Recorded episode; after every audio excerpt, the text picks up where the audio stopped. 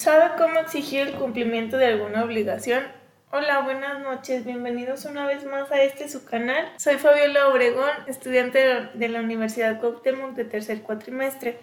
El día de hoy hablaremos sobre el pago de las, de las obligaciones. El pago o cumplimiento es la entrega de la cosa o cantidad de vida o la prestación de servicio que se hubiese prometido. Por otro lado, el deudor puede ceder sus bienes a los acreedores en pago de sus deudas. Esta cesión, salvo pacto en contrario, solo libera a aquel de responsabilidad por el importe líquido de los bienes cedidos. Los convenios que sobre el efecto de una cesión se celebran entre el deudor y sus acreedores se sujetan a lo dispuesto en el título relativo de la concurrencia y prelación de los créditos. Por otro lado, la, obligación de prestar algún servicio puede cumplir se puede cumplir por un tercero, salvo el caso en el que se hubiera establecido por pacto expreso que la cumpla personalmente el mismo obligado. El pago puede ser hecho por el mismo deudor por sus representantes o por cualquier otra persona que tenga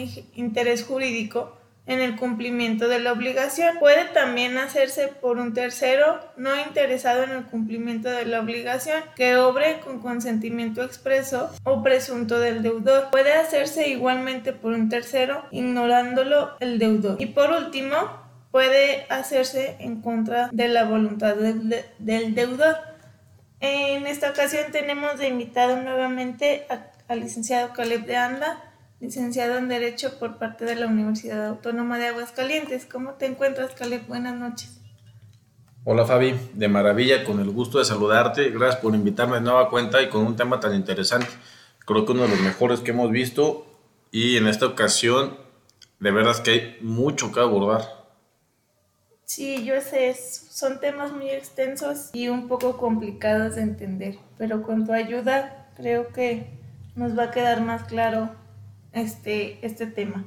Pues esperemos que la explicación que les dé les sirva y que sea acertada. Eh, hay muchos tratadistas y muchos teóricos en la materia de obligaciones y entre cada escuela y entre cada teórico existe un mundo de diferencia entre sus, entre sus opiniones.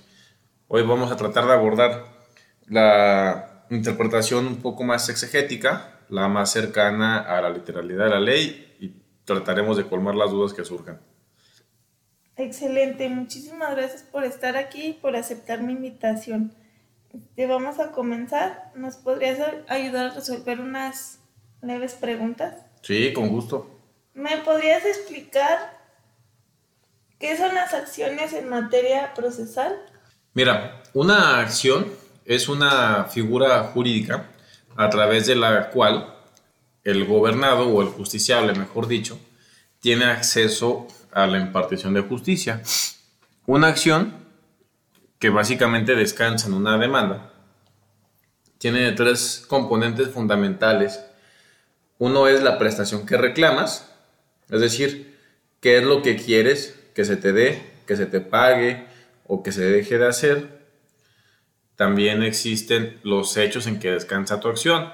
Por ejemplo, si lo que tú quieres es que se te pague un dinero dado en mutuo, en préstamo, eh, debes de relatar cómo es que a quien te debe, tú le prestaste, qué cantidades, cuándo y por qué es que no te la ha devuelto o por qué consideras que su pago ha sido deficiente o que los abonos que ha hecho han sido accesorios, no capital o lo que sea que tú, tú argumentes.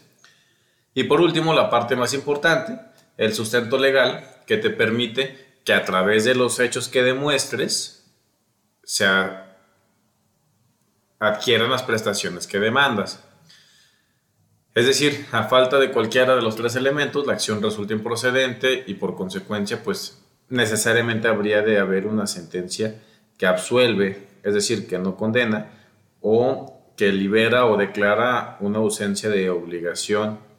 Por eso es importante que cuando se acceda a un juicio, sea a través de un profesional del derecho que domine los temas de los que se pretende, ya sea si es una acción laboral, pues intentarlo con alguien dedicado en la materia, de un modo en la materia fiscal, en lo civil, en lo penal, que también se ejercita la acción penal, pues por eso es importante la profesionalización, porque ante la ausencia de uno o varios elementos de la acción, pues procede la, absolución de lo demandado. ¿Y entonces la acción legal es diferente o los elementos son iguales? Sí, Fabi, así es. De hecho, entre cada una de las acciones legales que tú emprendas, hay una diferencia eh, gramatical. Por ejemplo, si hay una acción pro forma, que es en la que tú exiges que se te entregue una escritura, que es la que platicamos en el podcast anterior, pues desde luego que el fundamento legal es muy distinto que si exiges otra variante de cumplimientos de contratos, como sería el pago de un dinero en mutuo, que es el ejemplo que pusimos hace rato. Porque aunque la acción es la misma, el cumplimiento del contrato, los hechos son distintos y el fundamento legal incluso es otro. Así que a mayor razón cuando se cambia de materia o de prestación deseada, pues desde luego que los elementos de la acción son perfectamente distintos unos entre otros. Por eso es de que cada caso en concreto deberá de analizarse de manera escrupulosa para atender cuáles son los hechos que conviene mencionar y de qué modo habrá que acreditarlos. De lo contrario, pues nos estaremos enfrentando a una sentencia que va a ser adversa a nuestros intereses y con lo cual se va a perder la obligación que se pretendió reclamar su cumplimiento. Por eso la importancia del estudio de los elementos de cada acción, porque habremos de recordar que aunque una obligación eh, sea válida, exigible y que sea existente en todos los elementos, pues aquella será un deber mientras no sea obligada por un juez. Es decir, pues está el árbitro de las partes cumplirlo o dejarlo de cumplir. Ya una vez que se ponga ante la tutela judicial, pues el juez será el obligado a que si lo encuentra pegado a derecho y procedente, pues emplear los medios de premio que tenga a su alcance y declararlo así en una sentencia definitiva que ponga fin al juicio. Muy bien, muy bien, Caleb. Entonces, ¿consideras tú prudente la falta de información respecto al cumplimiento de obligaciones? Bueno, desde, luego que es imprudente, porque el conocimiento en materia legal es lo que le da seguridad jurídica a cualquier persona, no solo a los que nos dedicamos al litigio. ¿Por qué es así? Porque las obligaciones necesariamente deben de cumplirse o resolverse porque ante el incumplimiento existen consecuencias de derecho que muchas de las veces pues resultan inalcanzables para las partes. Hay que tener a la vista que las obligaciones pueden ser de hacer, de no hacer, de dar. A lo mejor la más común es la de, la de dar, que es la que todos tenemos en mente regularmente, que se puede solventar con trasladando la propiedad o la tenencia de una cosa a otro, como puede ser el dinero. Pero eh, ante la falta de pago, ya sea de cualquiera de las obligaciones, pues pudiéramos encontrar un cumplimiento forzoso a través de una autoridad jurisdiccional y tendrá también a su alcance las penalidades que las partes hayan pactado. Penalidades que pues, aunque no puedan exceder en cuantía ni monto lo principal, pues sí generan un, gravamen eh, amplio sobre quien deba de pagarlo y quien debe, deba reparar los daños y perjuicios ocasionados con el incumplimiento. Por eso es importante el conocimiento de las obligaciones a las que cada uno se asume, ya sea por voluntad contractual o por disposición de la ley, porque inclusive hay varias que llegan a ser castigadas con prisión, como son las deudas alimentarias, por ejemplo. Por eso la prudencia en el manejo de lo que uno se obliga es fundamental, inclusive antes de obligarse para saber si está a su alcance dar o no la prestación.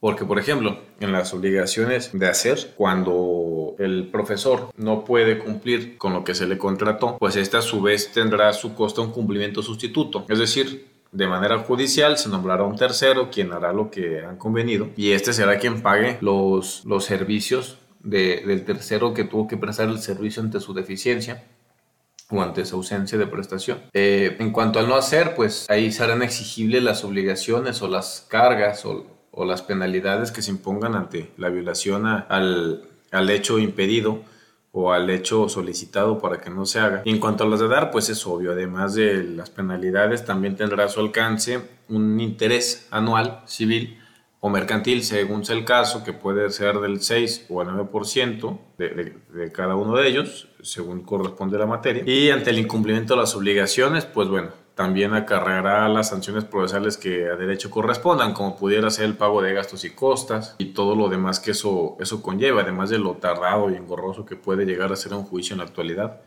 donde según estadísticas del ENEGI, en promedio un juicio de, desde el inicio hasta la ejecución suele durar cuatro años. Y por ejemplo, si yo debo en Coppel y no pago, ¿me meten a, a la cárcel? Mira, es una pregunta con muchas vertientes y muchos, muchos puntos de vista, porque algunos eh, establecen de que si se comete el fraude cuando uno adquiere una obligación a sabiendas de que no la va a poder cumplir o no lo va a querer cumplir. Pero esa es la excepción a la regla porque por lo general ningún, ninguna persona puede ser aprisionada por deudas de carácter puramente civil. Entonces, ¿qué significa esto? La respuesta a primera vista sería no. Es decir, si tú no te colocaste en un estado de insolvencia de forma dolosa, o a pesar de tu insolvencia, Coppel decidió prestarte, pues ya es un negocio que hizo mal Coppel porque pues no tendrá de dónde cobrarte en caso que no tengas bienes. Si tienes bienes, pues podrá instaurar el procedimiento legal que tenga a su alcance para obtener el pago. Pudiera tener una sentencia que quedara estéril por falta de bienes y no tenga dónde cobrarte, y pues bueno, hasta ahí terminaré la, la contienda. Sí pudiera trascender al ámbito penal, pero salvo muy contados casos, como te decía, porque en materia penal regularmente no se castiga eh, lo fortuito, como es la pobreza sino que se castiga la mala intención de las partes o su, o, su culpa. Es decir, el dolo o la culpa es un elemento subjetivo sustancial de cualquier delito y no es la excepción con el fraude. Así que para que en este caso se configure, pues cuando tú adquiriste los bienes debes de haber tenido la intención y demostrarse en juicio que tenía la intención de no pagar. ¿Qué pudiera pasar?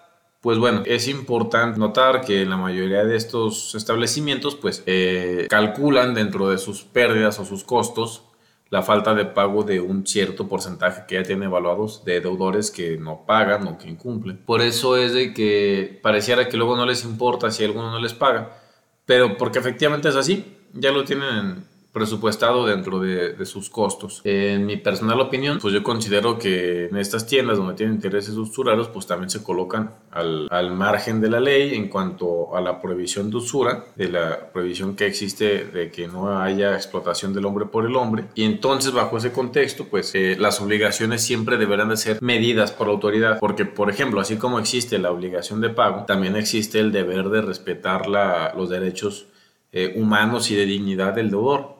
Así que el, juzgador debe de hacer un análisis bastante escrupuloso, detallado, minucioso, en cuanto a verificar que los elementos de la acción se verifiquen y que además la acción esté dentro de los parámetros legales, porque no, no basta con que sea procedente la acción como para que sean todas las prestaciones.